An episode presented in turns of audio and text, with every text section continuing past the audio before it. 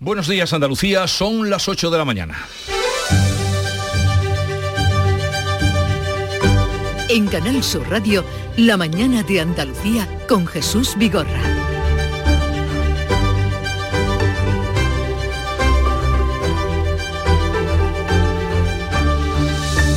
Abrimos esta tercera hora del programa dando cuenta de un terremoto de magnitud 4.1 en la escala de Richter que se ha sentido en el entorno de Málaga, según ha indicado este lunes el Instituto Geográfico Nacional, que no ha reportado daños de importancia. El seísmo se ha producido eh, esta madrugada y una eh, ha sido, ya decimos, en el entorno de Málaga. Si alguno de los oyentes, como siempre nos gusta hacerles partícipes, ha sentido eh, ese estremecimiento de la Tierra, les invitamos a que nos dejen un mensaje en el 670-940-200 si han sentido ese terremoto que esta madrugada se ha dejado notar en Granada, con, en Málaga, con una magnitud de 4.1. Y ahora les contamos que el gobierno andaluz y el sector del taxi se reúnen esta mañana en la Consejería de Fomento para seguir negociando el decreto que regulará la actividad de los VTC con los vehículos de transporte con conductor con los taxis. Y hoy también estaremos muy pendientes de Bruselas porque España junto a Irlanda y Francia le van a pedir a la Unión Europea que dé marcha atrás a la prohibición de la pesca de arrastre que afecta, entre otras zonas del Atlántico, al Golfo de Cádiz. Son 80 embarcaciones y 400 pescadores de Huelva y Cádiz los que se ven perjudicados. Ya a esta hora continúa eh, el escrutinio en Italia que largo. La coalición de derechas se confirma en el primer puesto y Giorgia Meloni apunta a ser la presidenta del gobierno. Su partido Hermanos de Italia es el más votado con el 26% de los votos. Y hoy está previsto que pase a disposición judicial el varón detenido por la muerte de su pareja en Málaga. La víctima, una mujer de 39 años, llevaba desaparecida desde hace seis meses. Su cuerpo ha aparecido enterrado en el suelo de una nave industrial. El criminal ha confesado. La mañana de Andalucía. Social Energy. La revolución solar ha llegado a Andalucía para ofrecerte la información del tiempo. Este 26 de septiembre, último lunes del mes, vamos a tener cielos nubosos en el extremo oriental con chubascos ocasionales abriéndose claros por la tarde. En el resto se esperan cielos poco nubosos. Las temperaturas irán en descenso, ya se empieza a notar ese fresco. Los vientos van a soplar de componente oeste, flojos en el interior, fuertes en el litoral mediterráneo y en el estrecho. Y las temperaturas máximas van a oscilar entre los 29 grados de Córdoba o Sevilla y los 24 de Cádiz. Comienza septiembre instalando paneles solares premium en tu tejado y protégete de la subida de luz. Ilumina tu hogar de noche con nuestras baterías y ahorra hasta el 90% en tu factura. Instalaciones garantizadas por 25 años. No esperes más. 955 44 11 11 o socialenergy.es y aprovecha las subvenciones disponibles. La revolución solar es Social Energy.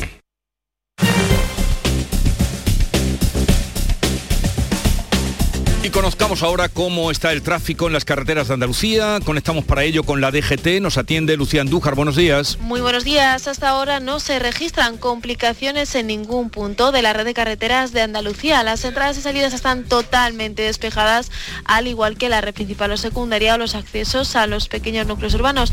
Eso sí, pueden encontrar algo de tráfico en aumento ya en Sevilla, en la A49 a su paso por Camas y también en Huelva, en la A497 en Caño de Corrales debido a esas obras de mejora de la calzada que están provocando algunas complicaciones en esta vía a lo largo del día de hoy. Por lo demás, circulación tranquila, pero como siempre les insistimos, mucha precaución al volante.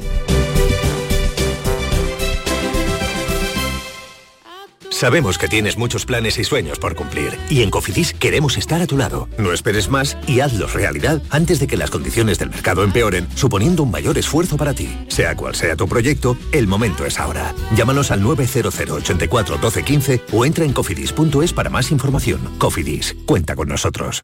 Para presentar el sorteo 11 del 11 de la 11, hemos escogido a gente que ha nacido el 11 del 11 a las 11 y 11. Como Nacho. Hola Nacho. Hola. Venga, dale, presenta. Para presentar el sorteo 11 del 11 de la 11... No, Nacho, eso ya lo he dicho yo. Tú di lo siguiente. ¿Lo de hola? No, eso ya lo has dicho. Ah, ya está a la venta el sorteo 11 del 11 de la 11, con 11 millones de euros y 11 premios de un millón. Este 11 del 11 también puede ser tu día. Eso sí, Nacho. Sí que cuando te pones. A todos los que jugáis a la 11, bien jugado. Juega responsablemente y solo si eres mayor de edad. En Cofidis puedes solicitar hasta 60.000 euros sin cambiar de banco. Llámanos al 900 84 12 15 o entra en cofidis.es para más información. Cofidis, cuenta con nosotros. En Canal Sur Radio, la mañana de Andalucía con Jesús Vigorra. Noticias. Vamos a contarles la actualidad de este día, lunes este de negociaciones para tratar de resolver diferentes conflictos laborales que se dan en Andalucía. Por una parte, la Junta y los taxistas se van a reunir para buscar un acuerdo sobre el decreto que regulará la actividad de los vehículos de transporte con conductor, los VTC, eh, que entraría a partir del 1 de octubre. Manuel Pérez Alcázar. El Consejo de Andaluz del Taxi se reúne esta mañana en la Consejería de Fomento después de tres días de huelga que ha culminado a las 7 de esta mañana. En Canal Sur Radio la consejera Marifran Carazo ha subrayado que la normativa andaluza no dañará el taxi, sino que va a garantizar la convivencia ordenada con los VTC. Esta legislación ni propone más ni nuevos VTC, se recoge expresamente el límite, la barrera del Estado, ni tampoco va a dañar al taxi, ni va a reducir su número de licencias. El taxi va a mantener su actividad y va a ser una actividad, yo estoy convencida, regulada, ordenada en convivencia con la OBTC y pensando en el consumidor siempre. La huelga ha tenido un seguimiento mayoritario. En Málaga los taxistas esperan que se atiendan sus propuestas que pasan por limitar el número de vehículos VTC y el tiempo para contratarlos. Miguel Ángel Martín es el presidente de la Asociación Unificada Malagueña de Autónomos del Taxi. Eso no es cierto. Aquí se ha hecho todos los paros con total normalidad. Ha habido piquete informativo, hemos ayudado a, a los ciudadanos, nosotros hemos estado cubriendo los servicios esenciales. Más complicada ha sido la situación en Sevilla, donde la huelga del fin de semana ha provocado altercados. La asociación Elite Taxi denuncia la quema de uno de sus vehículos. Las VTC denuncian haber sufrido también agresiones en sus coches. Cabify ha suspendido su servicio en la zona de Santa Justa y el aeropuerto de Sevilla. Vuelven los taxistas desde las 7 de esta mañana al volante, pero desde la pasada medianoche ha comenzado un paro indefinido los camioneros autónomos del puerto de Algeciras en protesta por las largas esperas y las condiciones para descargar en las terminales terminales del puerto. Ana Torregrosa. Pues sí, desde las 12 de esta noche se han iniciado esos paros, están convocados por la plataforma en defensa del transporte, paros en el puerto de Algeciras para exigir que se acabe con las colas de horas que denuncian que soportan a diario ante las terminales de contenedores para cargar y descargar sus mercancías. Quieren también mejoras en las zonas de espera, denuncian que no reúnen las mínimas condiciones y que se les pague el tiempo que tienen que esperar. Una convocatoria de huelga esta que es de carácter indefinido, como explica el portavoz de la plataforma en el campo de Gibraltar Manuel Espinosa. Indefinido, indefinido, a por todas, indefinido. Depende de los compañeros, depende de los compañeros que, vengan, los compañeros que sufren aquí. Si ellos, si ellos vienen y contra, contra, contra más, más compañeros hay aquí en el puerto de Algeciras, más pronto se arreglará esto pues unos eh, paros que desde la autoridad portuaria consideran injustificados, aseguran que ya se han llevado a cabo medidas para agilizar los accesos al recinto portuario y a las terminales eh, de contenedores, pero como decimos se iniciaba a las 12 de esta pasada noche, están ya esos paros en marcha. Primer día de huelga, primeras horas, Gerardo Landaluce es presidente de la autoridad portuaria de Algeciras. Señor Landaluce, buenos días. ¿Qué tal? Muy buenos días. ¿Cómo afectará esta huelga a priori indefinida o cómo está afectando a la actividad del puerto hoy? Bueno, en estos momentos eh, inicialmente hay normalidad eh, en lo que son los accesos al puerto, tanto lo que es el acceso norte como el acceso sur. Hay que recordar que es un paro que no está autorizado por la subdelegación del gobierno. Por tanto, eh, ese también es un dato muy importante para poner encima de la mesa. Y también cuestiones que efectivamente no es un paro que secunde el conjunto del sector, ni mucho menos. De hecho, eh, notas eh, de prensa claramente indicativas, como puedan ser las de la Federación de Transportistas Portuarios a nivel nacional o la propia de la comarca eh, del campo de Gibraltar, los transportistas también aquí de la comarca, han rechazado de, pleno esta convocatoria de, de paro. Paro no autoridad, autorizado, nos dice usted, pero que eh, se ha convocado y suponemos que una buena parte de los transportistas que acuden lo van a llevar adelante. Eh, usted lo sabrá en, estas horas o en las que están por venir. ¿Cuántos camiones entran, más o menos, si tiene el dato a diario en el puerto de Algeciras? Depende de, la actividad de los días, pero vamos, aquí el movimiento es de cientos de camiones. Es decir, eh, evidentemente hay un flujo muy importante Y en este sentido, pues eh, evidentemente desde el puerto de Algeciras se viene trabajando en todos estos años para desarrollar todo lo que es la actividad de exportación e importación, es decir, que Andalucía pueda exportar e importar a través de, sus puertos y especialmente el puerto interoceánico que es Algeciras. Y eso también es eh, parte de la razón por la cual se ha venido incrementando la actividad. La protesta de ellos eh, es que hacen largas colas de hasta 12 horas, horas que no les pagan. ¿Esto con quién tendrían que tramitarlo? Mm, ¿Puede la autoridad portuaria que usted representa hacer algo? Eh, ¿Existe realmente, o reconoce usted ese problema de que hay largas colas para trabajar? Bueno, hay colas efectivamente, pero también depende de qué tipo vuelvo a existir. Depende de qué franja horaria, depende de qué días también eh, específicamente que vengan a cargar de fuera de, aquí de la comarca, eh, los transportistas o autónomos en este caso. Pero vuelvo a insistirle, eh, ahora mismo ya existe una interlocución y, existe ya una negociación abierta a través de, las asociaciones profesionales eh, del transporte que las representan, como puedan ser la Asociación del Transporte de Contenedores de Algeciras o incluso la propia Fenacort. Entonces, a esta hora de la mañana, 8 y 11 minutos, no ha habido, no es, eh, digamos, todavía eh, apreciable el daño que pueda estar causando este paro en el puerto. No, en principio eh, prevemos que pueda haber normalidad, con algunos incidentes puntuales, entre otras razones porque Fuerzas y Cuerpos de Seguridad del Estado, dada que es un paro evidentemente no está autorizado, pues están tomando las medidas correspondientes. Ahora también tengo que decirle, Jesús, que simplemente eh, el anuncio de cualquier tipo de, situación eh, que no es la normalidad, es decir, cualquier tipo de anuncio de paro por parte de cualquier tipo de colectivo, ya hace un daño, ya hace un daño al puerto, ya hace un daño a, la actividad propiamente de la logística y evidentemente a la imagen, a la imagen de un puerto como es un puerto referente, como es el del puerto de Viejaciras, a diferencia de otros puertos nacionales que a lo mejor puedan tener situaciones eh, de colas superiores y sin embargo plataforma pues se está centrando su reivindicación en el puerto de Algeciras. Pero esta reivindicación que ellos hacen, eh, los que irán a la huelga, los que la han convocado, ¿con quién están negociando? Y si hay negociación ahora mismo, ¿están rotas las negociaciones? Bueno, ahora mismo es que, eh, bueno, insistirle, eh, todo lo que son las situaciones del transporte de contenedores por carretera, específicamente en el sector portuario, están ya canalizadas. Están ya canalizadas a través de, diferentes asociaciones profesionales, como pueda ser la que comentado anteriormente, la Asociación del Transporte de Contenedores de Algeciras, o a nivel nacional en el marco de Transporte. Pues veremos qué pasa. Ah, transcurren las primeras horas de ese paro no autorizado, nos decía el presidente de la Autoridad Portuaria de Algeciras, Gerardo Andaluce, a quien agradecemos que haya estado con nosotros. Un saludo y buenos días.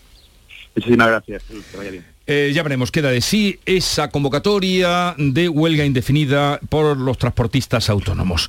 Vamos ahora a otro conflicto. España, Irlanda y Francia unen fuerzas hoy en el Consejo de Ministros de Pesca de la Unión Europea para que Bruselas dé marcha atrás a la prohibición de la pesca de rastre que afectaría a una buena parte de pescadores andaluces. El veto impulsado por el comisario de Pesca entrará en vigor el 9 de octubre en 87 zonas protegidas en aguas comunitarias del Atlántico, entre ellas el Golfo de Cádiz. Afecta a 80 embarcaciones y 400 pescadores de Huelva y de la provincia de Cádiz. La prohibición veta la captura en aguas con profundidades superiores a los 1.500 metros y afecta a la pesca de arrastre o el palangre. El ministro de Agricultura y Pesca estudia presentar medidas legales si sigue adelante. La Junta, por su parte, pide a Bruselas que atienda a los informes actualizados que constatan la mejoría de los caladeros. Los pescadores del Golfo de Cádiz miran con preocupación la reunión de hoy en Bruselas. El presidente de la Federación eh, Andaluza de Asociaciones Pesqueras, José María Gallar, lo ve irrevocable porque se ha agotado la, vida, la vía política.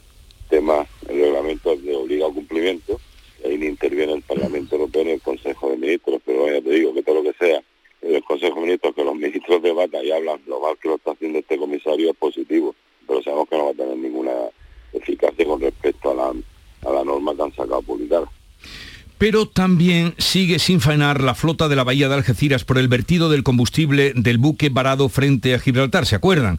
Verdemar Ecologistas en Acción afirman que el OS-35 seguirá provocando vertidos en los próximos meses. Esta organización lamenta que todavía queden restos de combustible en la sala de máquinas y en el tanque 1, ya que son muy difíciles de extraer de momento. Gibraltar ha informado que ya se ha logrado identificar el punto por el que se escapa el petróleo y que se está tratando de tapar el desnivel de la cubierta. Antonio Muñoz, portavoz de esta organización, asegura que las operaciones pueden verse afectadas en cuanto comiencen los primeros temporales en la zona Nos vamos a meter en época de temporales, octubre, noviembre. Ese buque todavía nosotros creemos que contiene dentro de los portalones, de todos los tanques de combustible, incluso en el circuito del propio motor, restos de hidrocarburos, que no sabemos cuántos, y que, bueno, y con, los temporales pues van a salir. El domingo, este domingo, ha dejado en Andalucía un rastro de sucesos. En Málaga ha sido detenido un hombre tras el hallazgo del cadáver de su esposa de 39 años, desaparecida desde el mes de marzo, María Ibáñez. El grupo de homicidios de la Policía Nacional de Málaga ha llevado a cabo durante los meses de la desaparición una investigación centrada especialmente en su pareja, en la pareja de la mujer de 40 años. El viernes fue detenido y tras la interrogación confesó el crimen. La policía encontró entonces el cuerpo de la mujer enterrado en el interior de una nave de un polígono industrial de la capital. Estaba oculto bajo pesado maquinaria y en el hueco de un agujero hecho en el suelo. En Sevilla ha sido detenida otra persona por la muerte de un hombre que apareció colgado en un árbol y atado de pies y manos. Pilar González. En las próximas horas pasará a disposición judicial este hombre. El cuerpo de la víctima, de unos 60 años, estaba, como has dicho, colgado de un árbol frente a una venta muy cerca de la carretera Alcalá dos Hermanas. Según los testigos, el, detenido se personó en esa venta para contar que acababa de matar a ese hombre. La localización y detención del sospechoso se producía tan solo horas después, a media mañana del domingo, y el juez ha ordenado el secreto de sumario. Y en Granada ha sido hallado el cadáver de un hombre de 38 años desaparecido el pasado 13 de septiembre, Noemí Fernández. El cuerpo de Lorenzo Román fue encontrado ayer sobre las 3 de la tarde en el barranco del Polvorín, cerca de la bahía del Sacromonte. Lo encontraron unos senderistas que avisaron al 112. A este hombre se le perdió la pista el 13 de septiembre al salir de una consulta médica. Necesitaba tratamiento, por lo que durante estas casi dos semanas se ha desplegado un amplio dispositivo de búsqueda. La autopsia tendrá que determinar ahora las causas del fallecimiento. En Camas, también en Sevilla, un incendio en un parque ha obligado al desalojo de algunas viviendas y la atención a varias personas por inhalación de humos, pero parece que no va la cosa a mayores. 8, 17 minutos de la mañana. La mañana de Andalucía. En Vitalden queremos saber qué detrás de tu sonrisa, porque si vienes a nuestras clínicas hay un 20% de descuento en ortodoncia, pero para nuestros pacientes hay mucho más. La confianza de traer a mis hijos a la misma clínica a la que llevo viniendo toda la vida. La seguridad de que mi ortodoncia esté supervisada por grandes profesionales certificados. Ahora financia 24 meses. Pide citar en 900 101 001 y ven a Vitaldent. 244 elefantes se balanceaban sobre la tela de una araña. Cada día somos más hombres blandengues construyendo una masculinidad más sana, más fuerte. Blancos responsables, Ministerio de Igualdad, Gobierno de España. 1245 elefantes. En Canal Sur Radio, la mañana de Andalucía con Jesús Vigorra. Noticias. Victoria histórica de la derecha dura de Giorgia Meloni en Italia que ha sacudido Europa. Ha ganado en las dos cámaras y se convertirá así en la primera mujer que será la primera ministra de Italia. A falta de los resultados definitivos, los hermanos de Italia de Meloni logran el 25% de los votos. La coalición con la Liga de Matteo Salvini y Forza Italia de Berlusconi obtendría la mayoría absoluta con un 44% de los sufragios. El ascenso de Meloni ha sido meteórico, ya que en las anteriores elecciones apenas obtuvo un 4%. Questo è il tempo della responsabilità. Es el tiempo de la responsabilidad. Italia nos ha elegido y no la traicionaremos como nunca lo hemos hecho. Gobernaremos para todos. Lo faremo per tutti. Para todos los italianos, con el objetivo de unir a este pueblo. La izquierda reconoce la derrota, el saliente Partido Demócrata queda relegado al segundo puesto con menos del 20% de los votos y Enrico Leta todavía no ha valorado estos resultados. La sorpresa la ha dado el Partido Cinco Estrellas en tercera posición, pese a que los sondeos apuntaban a su posible desaparición tras, tras haber forzado la dimisión del primer ministro Mario Draghi. Primeras reacciones a los resultados de Italia quedarán mucho que hablar. El líder de Vox, Santiago Abascal, ha felicitado a Giorgia Meloni en Twitter y le ha agradecido que haya mostrado el camino camino para una Europa orgullosa, libre y de naciones soberanas capaces de cooperar para la seguridad y la prosperidad de todos. El Parlamento andaluz ratificará esta semana el decreto con la rebaja fiscal promovida por el presidente de la Junta y que ha suscitado una reacción contraria por parte del Gobierno central. El Pleno convalidará este miércoles el decreto que incluye la bonificación total del impuesto de patrimonio, la deflactación de tres tramos del IRPF para contrarrestar el efecto de la subida de precios o la suspensión del canon del agua en 2023. La mayoría absoluta del PP garantiza que saldrá adelante. En una entrevista en El Mundo, Juanma Moreno ha lamentado la reacción del Gobierno que anuncia un nuevo impuesto a las grandes fortunas en enero. Asegura que Moncloa aplicaría si pudiera un 155 fiscal, o sea, quitaría las competencias sobre impuestos para obligar a la Junta a subir las tasas. La batalla fiscal desatada por el Gobierno eh, va a centrar la sesión de control en el Congreso de esta misma semana, en la que no se sabe aún si estará Pedro Sánchez por dar positivo en COVID. El secretario general del PP de Andalucía, Antonio Repullo, ha defendido la rebaja fiscal de Juanma Moreno. Esa disminución de la carga fiscal facilite la vida a, a todas las personas, a todas las familias, que nuestras empresas tengan la posibilidad de seguir avanzando y de seguir creciendo y por tanto ayudar a Andalucía a situarla en el sitio que siempre ha debido de estar y no en el balón de cola que nos mantenía el Partido Socialista. El primer secretario de los socialistas catalanes, Salvador Illa, se pregunta qué tiene de patriótico bajar impuestos y enfrentar, dice, a territorios eh, por esta guerra fiscal. ¿Cuál es el camino de la derecha? El del sálvese quien pueda. El del sálvese quien pueda. Bajar impuestos. ¿Alguien me puede contar qué tiene de patriótico enfrentar territorios? ¿Alguien me puede decir qué patriotismo es el que enfrenta territorios de un mismo país? ¿Es esto ser patriota? Desde la parte morada del Gobierno, la vicepresidenta de Trabajo, Yolanda Díaz, arremete contra la rebaja fiscal del presidente de la Junta. España no puede convertirse en una competición, en un dumping fiscal de regalos a los hiperricos. Y esta propuesta fiscal que hace el señor Feijó eh, sí que rompe España.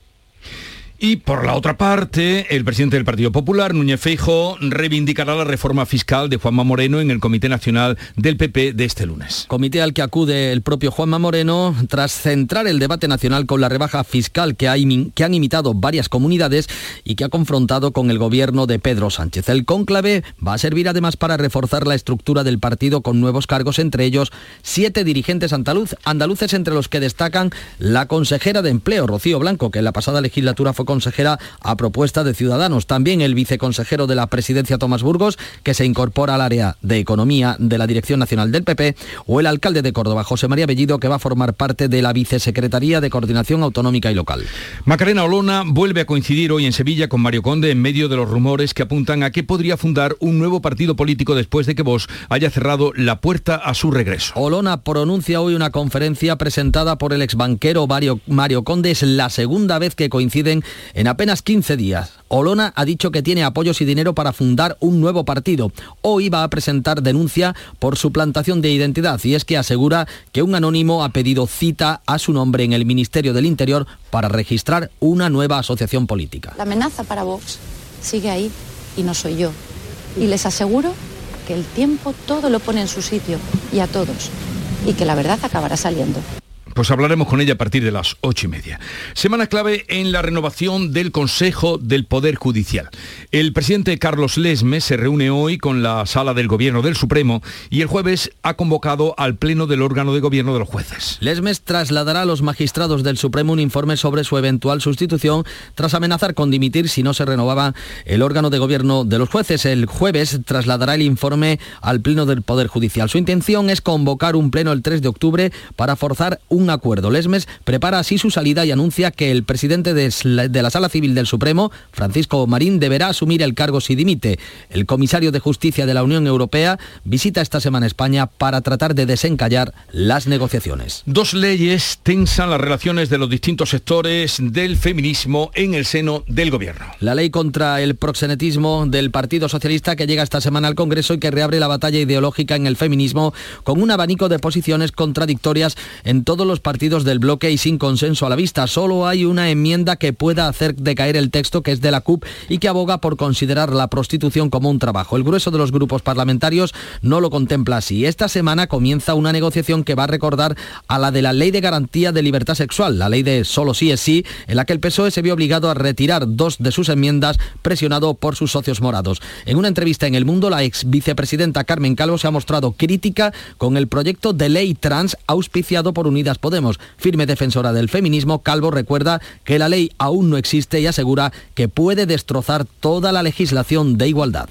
Este lunes comienza la campaña de vacunación de la cuarta dosis contra el COVID en muchos puntos de España, menos en Andalucía, porque aquí se va a iniciar el día 3 de octubre para la vacunación hacerla conjuntamente con la vacuna contra la gripe. La cuarta dosis con las vacunas adaptadas a las nuevas variantes comenzará a ponerse a los mayores de 60 años y al personal sanitario. Hoy comenzarán con el grupo de más de 80 años. Sin embargo, en Andalucía será el 3 de octubre cuando comiencen a hacerse para hacerlo coincidir con la campaña de vacuna de la gripe. La viróloga del Consejo Superior de Investigaciones Científicas, Margarita Del Val, recuerda que en esta época del año la mayor actividad en interiores favorece la transmisión del virus. Si trabajamos por un aire más limpio, por un aire que no esté respirado por otras personas que nos transmitan su coronavirus, que nos transmitan su neumococo, sus agentes infecciosos, lograremos con ese aire más limpio tener una más dificultad, mayor dificultad en la transmisión de enfermedades respiratorias tendremos mayor dificultad en que las epidemias por nuevos agentes respiratorios se, con, se conviertan en pandemias.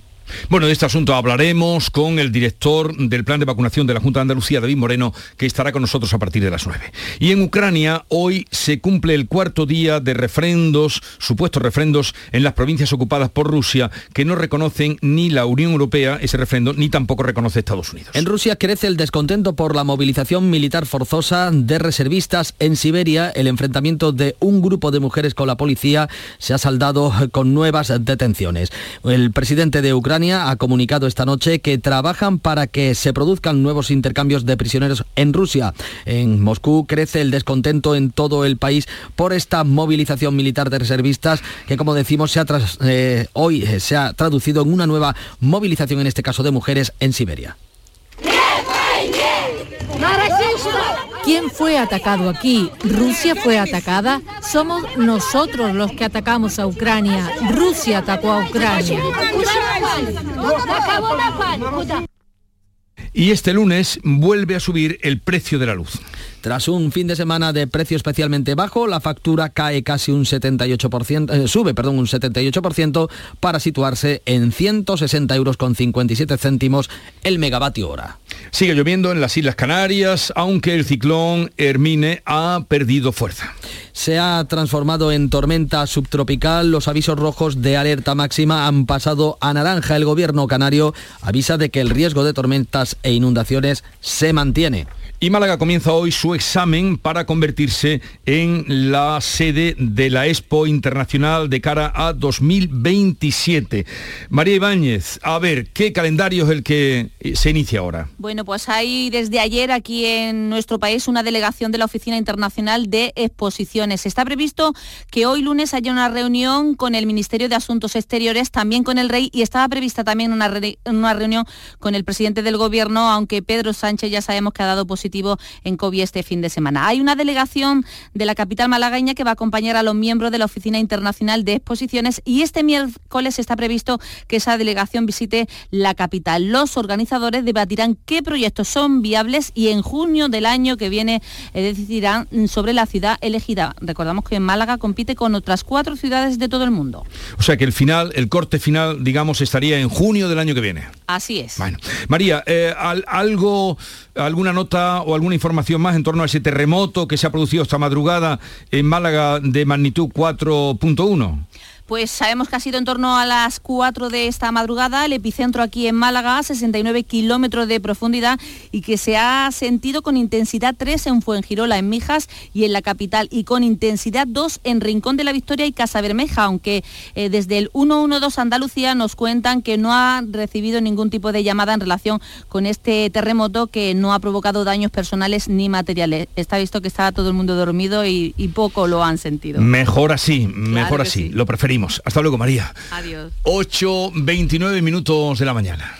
En un eh, domingo, el que recordamos hoy Jesús, en el que la patrona de Granada, la Virgen de las Angustias, volvía a procesionar por las calles de la ciudad después de estos dos años de ausencia a caso de la pandemia, se va recuperando la normalidad en todas y cada una de las ciudades de Andalucía. Ha sido un momento especialmente emotivo para los granadinos volver a reencontrarse con la Virgen de las Angustias.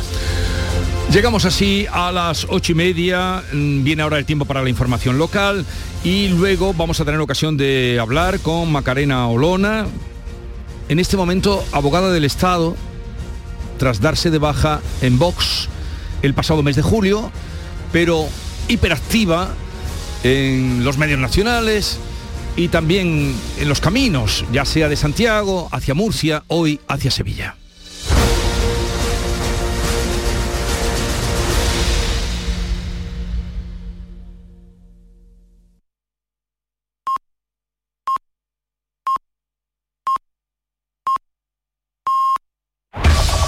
En la mañana de Andalucía de Canal Sur Radio, las noticias de Sevilla. Con Pilar González. Hola, buenos días. Un camión ocupa el arcén en el puente Juan Carlos I justo antes de entrar en el centenario, donde hay cuatro kilómetros de retenciones sentido Huelva. También cuatro kilómetros en la 49 sentido Sevilla y dos en la S30 a la altura del Estadio Olímpico sentido Alamillo. El tráfico es intenso en las entradas a la ciudad. En cuanto al tiempo, hay algunas nubes, sopla viento de poniente y las temperaturas bajan algo. La máxima prevista es de 29 grados en Écija y Sevilla, 28 en Lebrija, 27 en Morón. A esta hora 17 en la capital. ¿Y tú? ¿Por qué compras Inés Rosales? Porque quiero lo mejor, lo más saludable para mi familia. ¿Sabes qué diferencia una torta Inés Rosales del resto? Dale la vuelta al paquete y lee los ingredientes. Confía en las de toda la vida, en las legítimas y acreditadas tortas de aceite de Inés Rosales, desde 1910. Centro de Implantología Oral de Sevilla, campaña de ayuda al decentado total. Estudio radiográfico, colocación de dos implantes y elaboración de la prótesis, solo 1.500 euros. Nuestra web, ciosevilla.com o llame al teléfono 954 22 22 60. Solamente la policía local permanece vigilante en el incendio de anoche en Camas, en el llamado Balcón de Sevilla, y es que, según han contado los bomberos a Canal Sur Radio, no hay riesgo de que se reavive porque solo quedan rescoldos, aunque seguirá saliendo humo, ya que arde pasto y basura. El fuego comenzaba sobre las siete y media de la tarde y los vecinos avisaban alarmados porque las llamas estaban muy cerca de las viviendas. Todo indica que ha sido intencionado porque había varios focos. Estoy en mi habitación y, y- y tengo las llamas aquí, vamos, prácticamente. como todos los años, que ha sido intencionado, de un hombre con un pasamontaña y un bidón de gasolina. El fuego también estaba muy cerca de unas casas ocupadas, varias de ellas han sido desalojadas y en Lora del Río trabaja el Infoca en la extinción de un incendio forestal en el paraje Arroyo Algarín. En las próximas horas va a pasar a disposición judicial un hombre detenido en Alcalá de Guadaira por la muerte de otro. El cuerpo estaba colgado de un árbol y atado de pies y manos. Además, una turista de 76 años ha sido hospitalizada tras ser atropellada por un turismo al cruzar por un lugar sin paso de peatones en la glorieta de los marineros. Ella había llegado a la ciudad a bordo de un crucero. Los taxistas han vuelto al trabajo a las 7 de la mañana tras la huelga de todo el fin de semana. Esta mañana además reunión del sector con la Consejería de Fomento para tratar de acercar posturas sobre el decreto que prepara el gobierno andaluz para regular la actividad de los vehículos de alquiler con conductor, los VTC. La consejera de Fomento, Marifran Carazo, espera que el sector sume. pido al taxi y a todos que sigan proponiéndonos medidas que se ajustan a la legalidad, que pueden mejorar el texto, pueden facilitar esa convivencia, pueden regular, ordenar la situación de las dos actividades en las ciudades, pues bienvenidas sean. Luego espero que sea una reunión cordial El Ayuntamiento de Coria celebra hoy junta local en la que todos los grupos van a exponer su opinión sobre el proyecto de la S40 que contempla la construcción de un puente entre Coria y dos hermanas. El alcalde de Coria, Modesto González, entiende que el Gobierno central ha tomado esta opción, la del puente y no del túnel, simplemente porque es la más económica y es, dice, un agravio para sus vecinos. Es necesario que todos los grupos políticos pues participen de la misma, en tanto en cuanto pues condiciona nuestra historia. La cuestión económica eh, y el desagravio hacia, hacia nuestro territorio, pues sin tener en cuenta eh, el impacto que se eh, va a realizar, pues, un puente y que se encontraría pues a 500 metros de nuestro casco urbano. ¿no? Deportes, Nuria Gaciño, buenos días. Buenos días. Vuelven al trabajo hoy Betis y Sevilla tras el descanso de tres días aprovechando el parón en primera debido a los compromisos internacionales, donde el bético Borja Iglesias ha debutado con la selección. Salió en la segunda parte ante Suiza con la que se perdió por 1 a 2. El que tuvo mejor suerte fue el sevillista Dolber, que marcó el primer tanto con Dinamarca en la victoria ante Francia por 2 a 0. Victoria del Betis Deportivo por la mínima ante el Sevilla Atlético. En la Liga Femenina derrota del Sevilla y empate del Betis. La Supercopa de España de baloncesto celebrada en San Pablo fue para el Real Madrid y en rugby derrota de las Cocos la Supercopa y derrota también del Ciencias en la final de la Copa del Rey disputada en la Cartuja. Gracias Nuria y en la actividad cultural la Bienal de Flamenco que llega a la última semana de su programación y tiene varios estrenos a lo largo de toda la semana. Comenzamos con hoy a las 8 de la tarde en el Teatro de la Maestranza con Nocturna, el espectáculo de la bailaora y coreógrafa sevillana Rafaela Carrasco y en la Plaza de España en el Icónica Fest esta noche a las 9 Patti Smith. Tenemos hasta ahora 16 grados en Marchena, también en Morón 17 grados en Sevilla.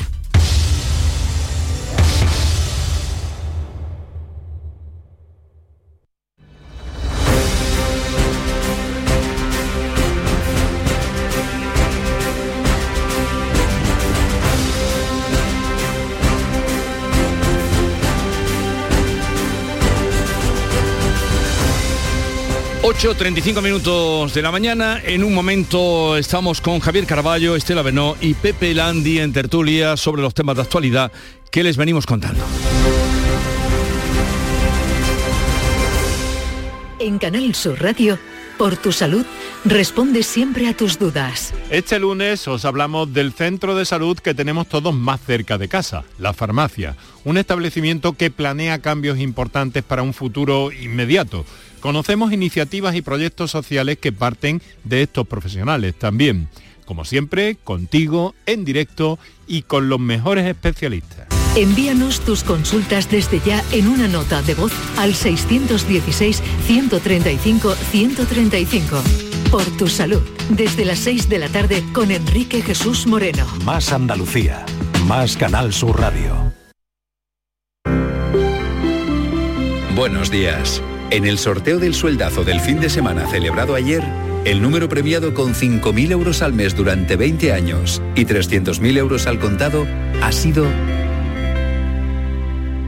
71.384 71384 serie 30030. Asimismo, otros cuatro números y series han obtenido cada uno de ellos un sueldazo de 2.000 euros al mes durante 10 años. Puedes consultarlos en juegos11.es. Hoy, como cada día, hay un vendedor muy cerca de ti repartiendo ilusión. Disfruta del día. Y ya sabes, a todos los que jugáis a la 11, bien jugado.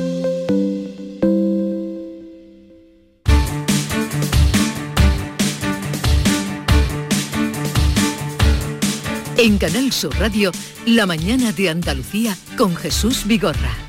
Y en este punto vamos a saludar a Macarena Olona, abogada del Estado, que se dio de baja de Vox el pasado mes de julio y que viene camino de Sevilla, donde tiene un acto a las 2 de la tarde. Macarena Olona, buenos días. Jesús, muy buenos días. Encantada de estar con todos vosotros en Canal Sur Radio, en mi Andalucía. Eh, bueno, por lo, por lo que el día nos trae, eh, señora Olona, ¿qué le ha parecido el resultado de las elecciones en Italia? Pues estoy extraordinariamente satisfecha porque verdaderamente Georgia, amiga, ha hecho un, un trabajo ingente y, y, puedo decir personalmente que, que es una mujer que primer lugar, Jesús, es un hito en Italia que en 2022 acceda a presidir el Consejo de Ministros, a presidir Italia, una mujer por primera vez en la historia de Italia. Y además es una mujer que es puro fuego porque está llena de un profundo y puro amor hacia su pueblo y hacia su familia.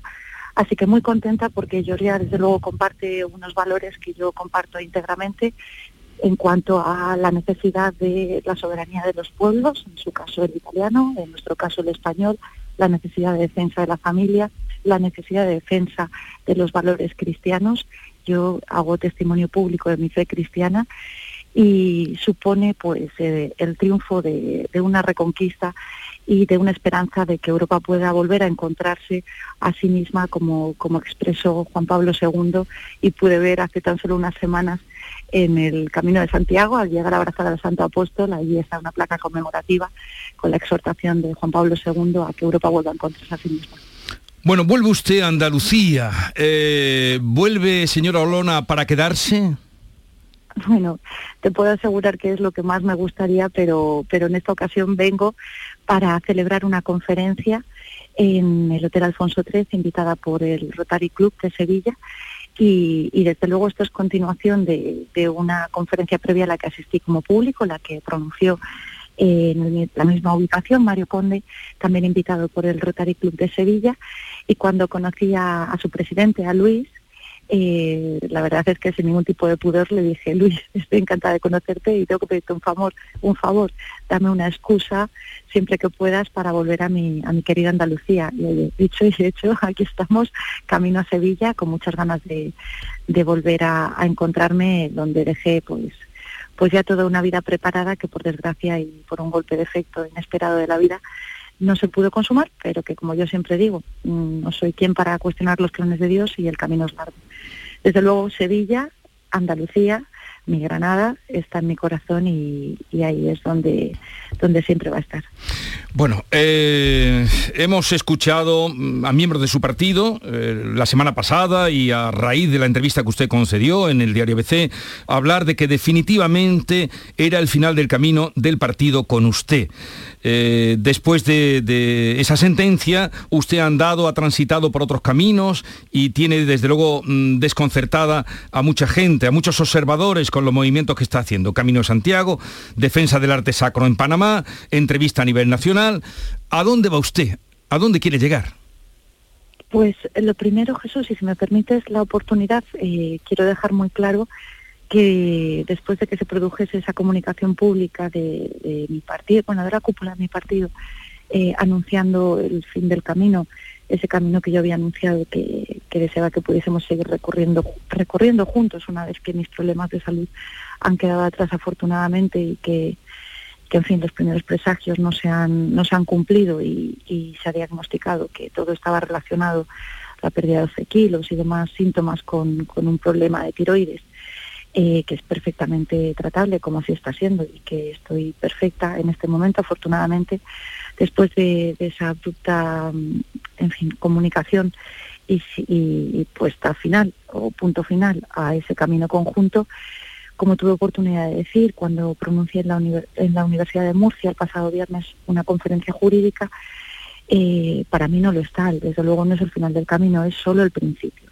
Pero sí que aprovecho esta pregunta para dejar muy claro que eh, no voy a liderar un proyecto político en este momento distinto de los partidos que están en el tablero político. Tengo la financiación, agradezco profundamente las muestras de apoyo, he escuchado a todas las personas que me han pedido que dé un paso al frente en este sentido, pero creo que en este momento sería una absoluta temeridad y una irresponsabilidad fracturar, fragmentar aún más el tablero político, porque España lo que necesita es unidad, unidad y los españoles no necesitan mayor fragmentación política. Y desde luego, mientras Vox eh, siga siendo una alternativa, esta será mi posición por un esencial sentido de Estado, que es lo que, lo que impregna mi carácter y que por eso entre otras cuestiones pues me dediqué a, opositar a la abogacía del Estado para servir a los ciudadanos y luego en el ámbito político. ¿Hacia dónde van mis pasos? A caminar, a caminar y a escuchar Jesús. Porque lo que tengo muy claro es que lo que no lo que no pude hacer en Andalucía y, hasta ahí voy a llegar, que es estar al lado de los andaluces tal y como había eh, prometido y me había comprometido, eh, recorriendo sus calles, llegando hasta el último rincón, escuchando sus necesidades, es lo que eh, he tenido que salir de un partido político, de su estructura, para poder hacer. Y a eso me estoy dedicando, Jesús. Los puntos marcan una línea eh, recta cuando se ven con perspectiva.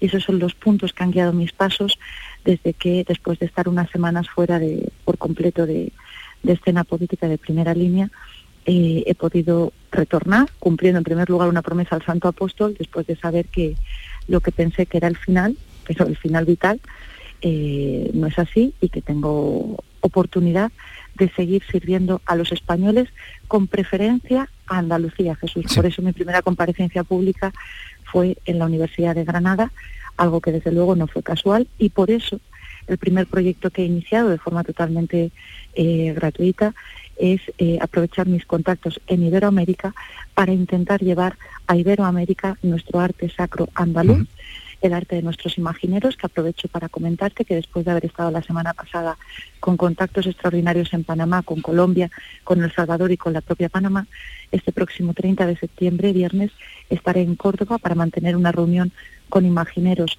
de toda Andalucía para exponerles los contactos que he establecido y eh, poder fijar los siguientes pasos que espero supongan ceder el testigo a los imagineros.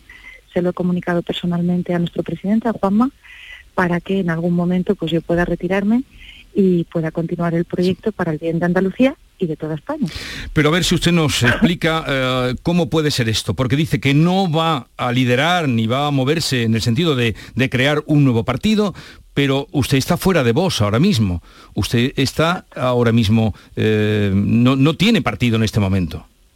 No tengo partido, Jesús, no tengo partido, pero sí que tengo el amor de, de muchísimos españoles que te aseguro que es lo que me, hizo levantarme cuando estaba en el suelo. Eh, fueron ellos quienes me dieron la mano con sus mensajes de apoyo, de cariño. Y, ahora que transito mi camino en solitario, como bien dices, la diferencia entre hoy y, y, julio es que ahora todos saben que si no estoy en ese camino con Vox no es por mi voluntad. Pero lo que sí que es mi voluntad, Jesús, y lo que sí que está en mi mano y es lo que estoy eh, articulando la forma de, darle continuidad, es continuar en ese camino al lado de los españoles, pero además sin exclusiones, porque em, estoy harta la política de trincheras. Eh, no se puede excluir y donde estoy es al lado de todos aquellos españoles que como a mí les duela España, que como a mí piensen que es tiempo de dar prioridad a las personas, porque además, como tuve oportunidad de, decir eh, durante el debate de investidura de Juanma, en el Parlamento andaluz, no solamente en Andalucía, sino en toda España, nos viene una noche muy oscura y nos viene un frío muy helado, no solamente por, por los cortes de suministro. Y ante la necesidad del pueblo español, se necesita altura de miras y estoy convencida que el próximo gobierno de España, Jesús, va a trascender las siglas, va a trascender los partidos políticos. Pero usted quiere estar ahí, entonces usted quiere forzar la revolución dentro de vos para que eh, finalmente, por presión de los ciudadanos, entiendo lo que usted me está diciendo, de los mm, militantes de vos, vuelva usted al partido. ¿Entiendo bien? No, no, no, no, ni muchísimo menos. entre otras cosas porque yo a Vox, te puedo asegurar, solo le deseo lo mejor. Es mi familia, eh, solo tengo palabras de gratitud, de cariño y desde luego eh, Vox para mí son todos y cada uno de los militantes, afiliados, simpatizantes, personas anónimas que de forma totalmente gratuita se dedican a luchar por el proyecto, que es mi proyecto y que considero un proyecto vital para España, porque si no estuviera Vox, hay determinadas banderas, especialmente batallas ideológicas, que no se estarían enarbolando por ningún partido y que considero que son esenciales para defender nuestra identidad, nuestra identidad como pueblo y nuestra identidad como personas. Así que no hay ningún pulso, como también he leído, eh, no hay ningún intento de confrontación. Yo no soy la amenaza en Vox. Yo no soy la amenaza en Vox y lo que tengo claro es que el tiempo nos pone a todos en nuestro sitio. ¿Guarda usted mensajes que comprometerían a dirigentes de su partido? Perdóname, Jesús. Digo que si, si guarda usted, si tiene mensajes que comprometerían a dirigentes de su partido.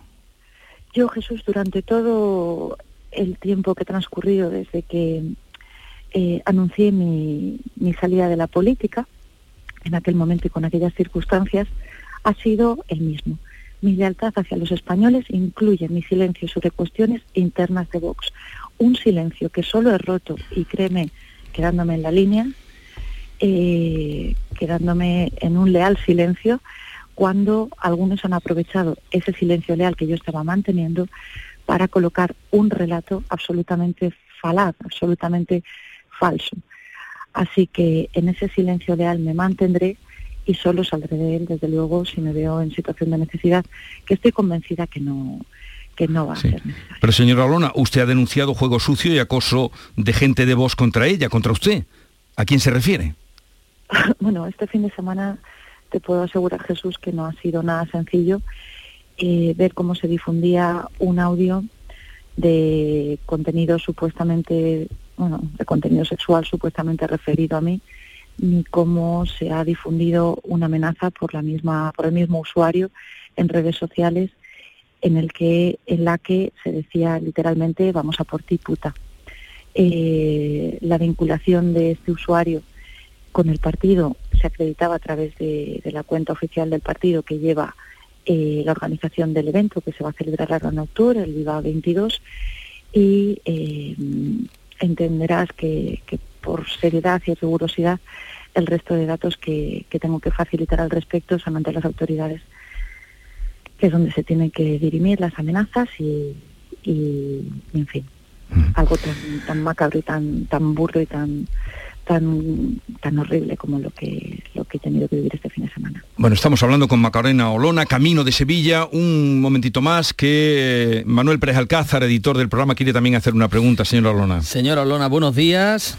Hola Manuel, buenos días, me alegra volver a escucharte. Igualmente, buen viaje hacia Sevilla. Señora Olona, eh, a tenor de esto que, venía contando, de, este acoso que, está usted sufriendo, dice sufrir a través de redes y de, y de, algunas cuentas de redes sociales, usted anunciaba ayer que iba a presentar hoy una denuncia por esa suplantación de su personalidad en la citación que parece que hay en el Ministerio del Interior para abrir una nueva plataforma política. Se, se va a hacer eh, eh, hoy mismo, se va a presentar esa denuncia, señora Luna.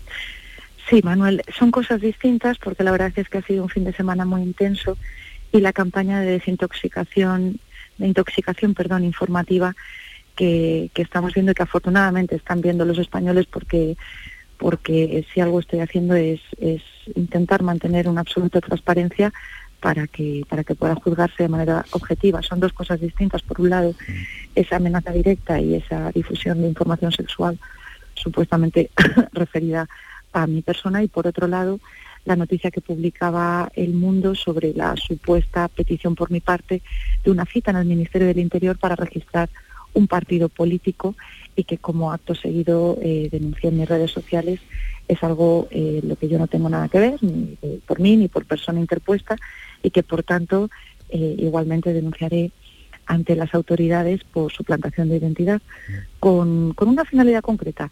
Además, eh, tengo mucha curiosidad por saber quién se esconde detrás de esa petición. ha, dicho usted, señora Olona, que tiene eh, la financiación y los apoyos necesarios para emprender la aventura de un nuevo partido, aunque no es el momento. Dice que quiere esperar a testar si Vox es alternativa. ¿Pueden ser las elecciones municipales y autonómicas de mayo el termómetro que a usted le deje la prueba de si Vox es la alternativa al gobierno en España para abrir o no un nuevo camino con un nuevo partido?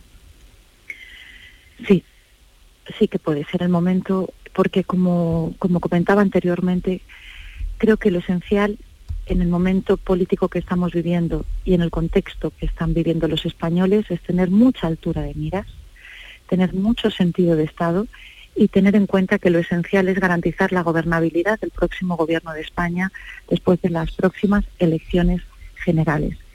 Ante esa situación, si Vox dejase de ser alternativa y las próximas elecciones municipales y autonómicas pueden ser eh, un, indicador, un termómetro al respecto, yo lo que tengo claro es que eh, quiero estar al lado de los españoles y servir a, a los españoles. Así que, por supuesto, lo que, lo que digo abiertamente es que estoy a disposición para dar un paso al frente, llegado el caso, y espero que no sea necesario. O sea que Macarena, Macarena Olona no hará campaña para las municipales y autonómicas, pero no descarta hacerlo para las próximas generales. Pues, como os comentaba, si fuera necesario, yo estoy a disposición y desde luego dar un paso al frente. Pero de momento, como nos contaba, está fuera de su partido Bueno, ¿e-, ¿es usted amiga de Mario Conde? Perdóneme. Digo que si es amiga de Mario Conde. Yo no me atrevería a, decir tanto. Le conocí este verano cuando, después de mi salida de la política, él tuvo la amabilidad de escribir un artículo que la verdad es que, es que me, me impactó y, le agradecí profundamente y eh, cuando leí ese artículo es cuando pedí obtener, vamos, localicé su contacto, me puse en contacto con él porque quería agradecérselo personalmente, igual que he hecho con otras personas eh, a quienes he querido agradecer personalmente sus muestras públicas de apoyo. Bueno, pues buen viaje, gracias por habernos atendido. Un saludo desde Andalucía, donde vuelve, como anunciábamos, en esa cita que tiene a mediodía con el Club Rotary. Un saludo y buen viaje. Un fuerte abrazo para Canal Sur Radio. Muchísimas gracias. Adiós. Bueno, pues eh, Estela Benó, buenos días. ¿Qué tal? Muy buenos días. Javier Caraballo, buenos días. Muy buenos días. Y Pepe Landi, buenos días. Hola, muy buenos días, ¿qué tal? Nos queda muy poquito para llegar a las nueve, pero de lo oído por Macarena Olona, eh, a ver, ¿qué os ha quedado? ¿Alguna conclusión? ¿Alguna Bueno, allí, percepción más que conclusión? Bueno, una, una que, que es muy rápida, da tiempo hasta las 9. Eh, ha mentido y sigue mintiendo. ¿En qué sentido? Di algo más, hombre. Bueno, me ha dicho que sea una cosa corta, pues corta. Bueno, corta, pero mm, tampoco tenemos que dejarlo así. tampoco tenemos que dejarlo en suspenso. A ver, ¿por qué dices eso? Bueno, ella eh, estuvo en, en Andalucía, eh, ha utilizado una enfermedad para justificar las diferencias con su partido. Yo, en lo referente a la enfermedad, pues lógicamente lo respeto. Y eh, es más, me alegro muchísimo que sea un problema de tiroides que, que es fácilmente controlable. Pero ha utilizado la enfermedad para justificar que se quería ir de Andalucía y empezar una batalla directa contra su partido político y contra su presidente Santiago Abascal. Cuando uno miente en estas cosas, para mí pierde bastante crédito. Y ahora sigue mintiendo cuando eh, dice que, que está a disposición o que ya verá lo que hace, que tiene que, en fin, excusas para algo que, que a la pregunta de, de Pérez Alcázar ha contestado con bastante nitidez. Su idea clara es presentarse a las próximas elecciones generales. Yo coincido, sin que de precedente, ¿eh? con el análisis de Javier Caraballo. Javier Caraballo.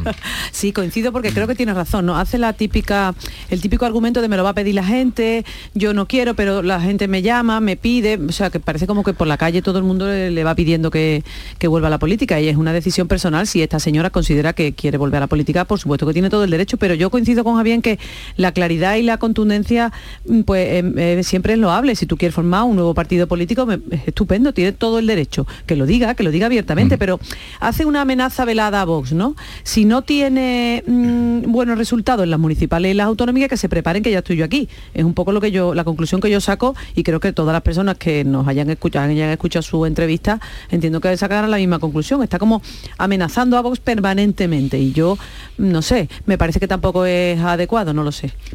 Una exhibición de, de incoherencia política, de una, una especie de política de, de- de- de capricho, de impulso y de, y de subjetividad. Utiliza, utiliza unos términos que se me escapan. Familia, proyecto, mi proyecto, mi familia, al servicio de los españoles, lo que quieran los españoles. Bueno, ¿y eso quién lo decide? Dice, ah, mm, eh, guardaré una fidelidad y una lealtad a Vox, eh, a no ser que me den situación de necesidad. ¿Quién va a establecer esa situación de necesidad? ¿Ella? ¿Dónde está?